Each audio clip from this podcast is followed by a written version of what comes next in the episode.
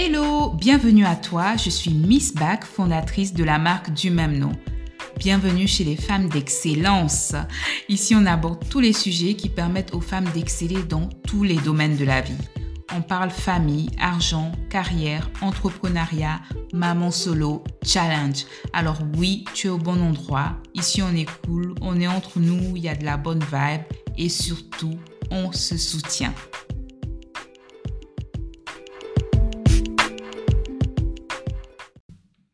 Alors, cet épisode est très personnel, mais il devait l'être puisqu'à travers mon expérience personnelle, vous comprendrez pourquoi certaines personnes quittent des emplois très bien payés pour se lancer dans l'entrepreneuriat. C'est parti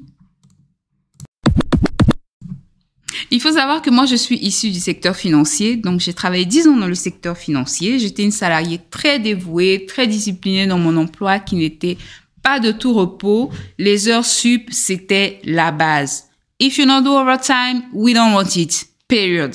Donc les heures sup, c'était la base dans, dans, dans, ce, dans, ce, dans ce corps de métier. C'est un corps de métier où on travaille beaucoup, énormément. Et puis entre-temps, je suis devenue maman, puis maman solo. Donc ça devenait encore plus difficile de combiner les deux euh, entre la, la, crèche, les embouteillages, les clients, les assistants, euh, les associés, les réunions, les emails, le traitement des dossiers avant que tu t'en rendes compte, mais t'as pas mangé à midi en fait. Et pire, ta to-do list que tu as rédigée au début de la journée, ben à 6 heures, tu l'as toujours pas faite. Sauf que tu dois retourner dans les embouteillages, aller chercher ton gamin à la crèche, faire à manger, essayer de passer du temps avec lui. Mais attendez, c'est pas fini. Tu vas réouvrir ton laptop pour essayer de faire ta to-do list que t'as pas faite dans la journée, en fait. Sauf qu'entre-temps, tu as une pluie d'emails qui est tombée dans ta boîte de réception que tu vas essayer de traiter selon l'urgence. Donc, euh, voilà un petit peu, quoi.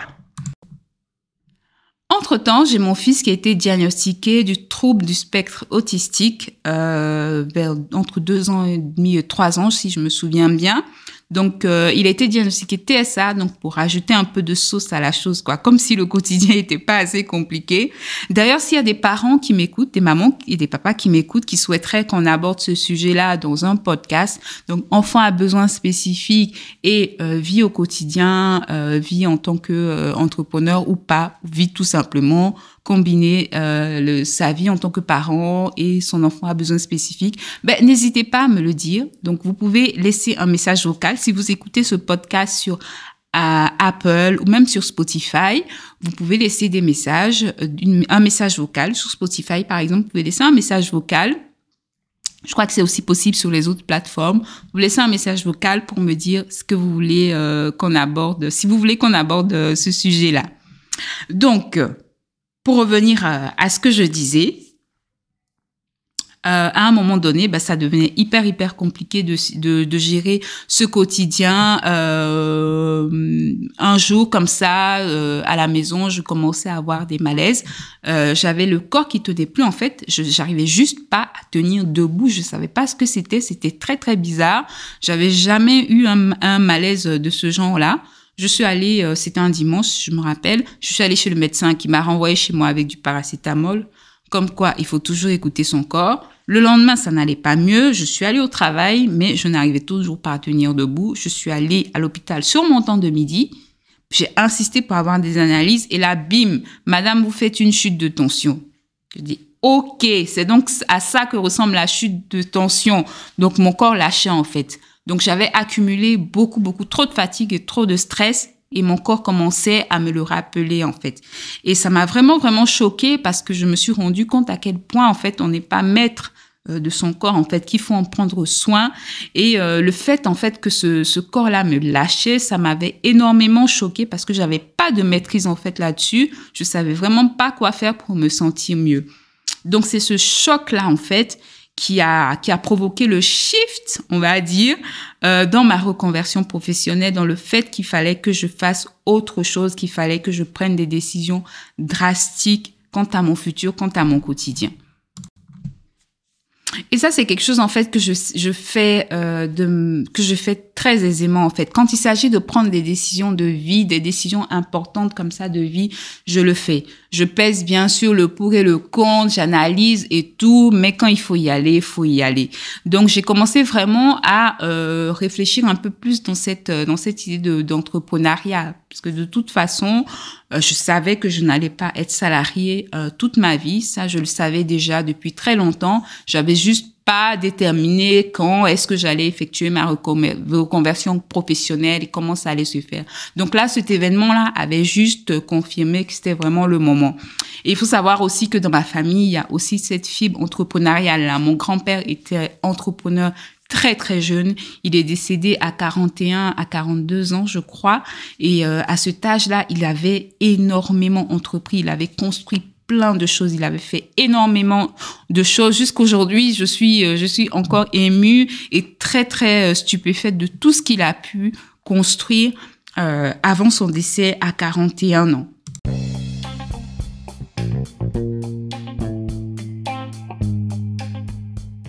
Avant de continuer cet épisode, je voulais également vous rappeler que vous pouvez écouter ce podcast sur toutes vos plateformes préférées, Apple Podcast, Google Podcast, Amazon Podcast et bien sûr Spotify. N'hésitez pas à vous abonner et également à inviter d'autres personnes comme vous à nous rejoindre. C'est parti pour la suite de cet épisode.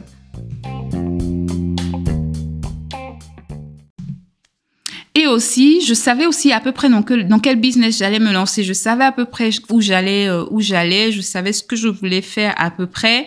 Euh, je me suis entourée de, de, ce qu'il faut, de, des personnes qu'il faut, des informations qu'il faut. J'étais vraiment dans le bon mindset. Si vous n'avez pas écouté le premier épisode euh, du podcast, je vous, je vous le conseille. Ça vous permettra de comprendre un peu plus ce que je suis en train de dire ici. Le mindset, il est hyper important. Donc, c'est votre mindset qui va déterminer la manière dont vous allez agir la manière dont vous allez appréhender les choses. Je savais, moi, que je ne pouvais juste plus continuer de vivre ainsi. Ma charge mentale était très, très lourde côté privé. Donc, je n'allais certainement pas laisser mon travail en tant que salarié m'achever. Fallait que j'arrête cette machine et que je prenne mon futur en main.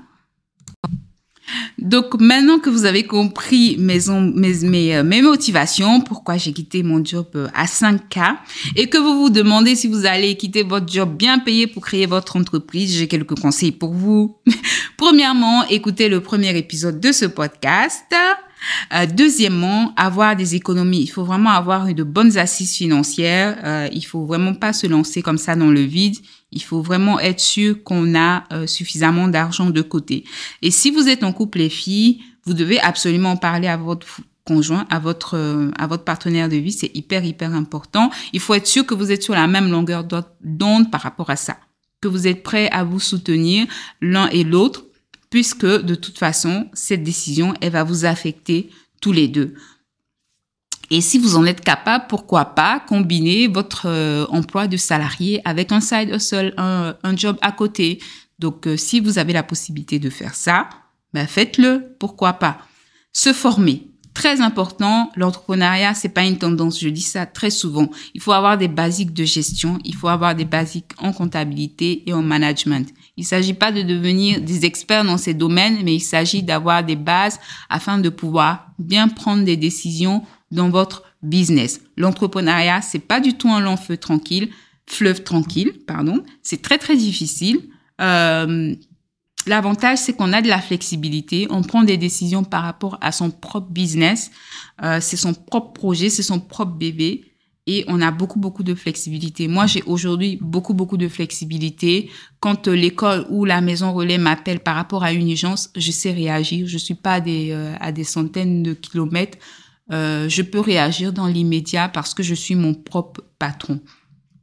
Mais n'empêche que l'entrepreneuriat, c'est difficile. Il faut pouvoir être prêt à transpirer.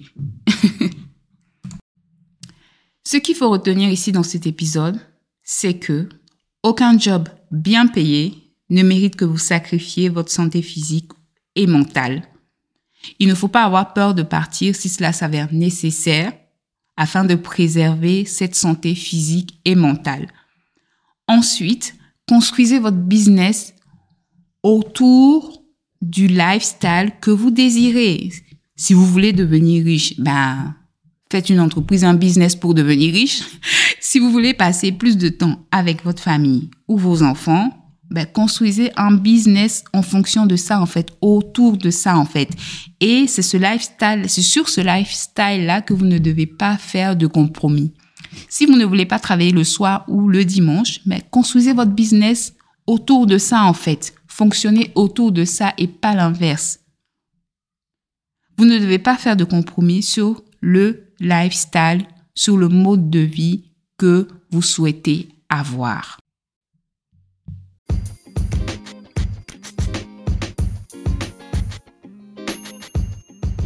Et voilà, on arrive à la fin de cette émission. J'espère qu'elle t'a plu.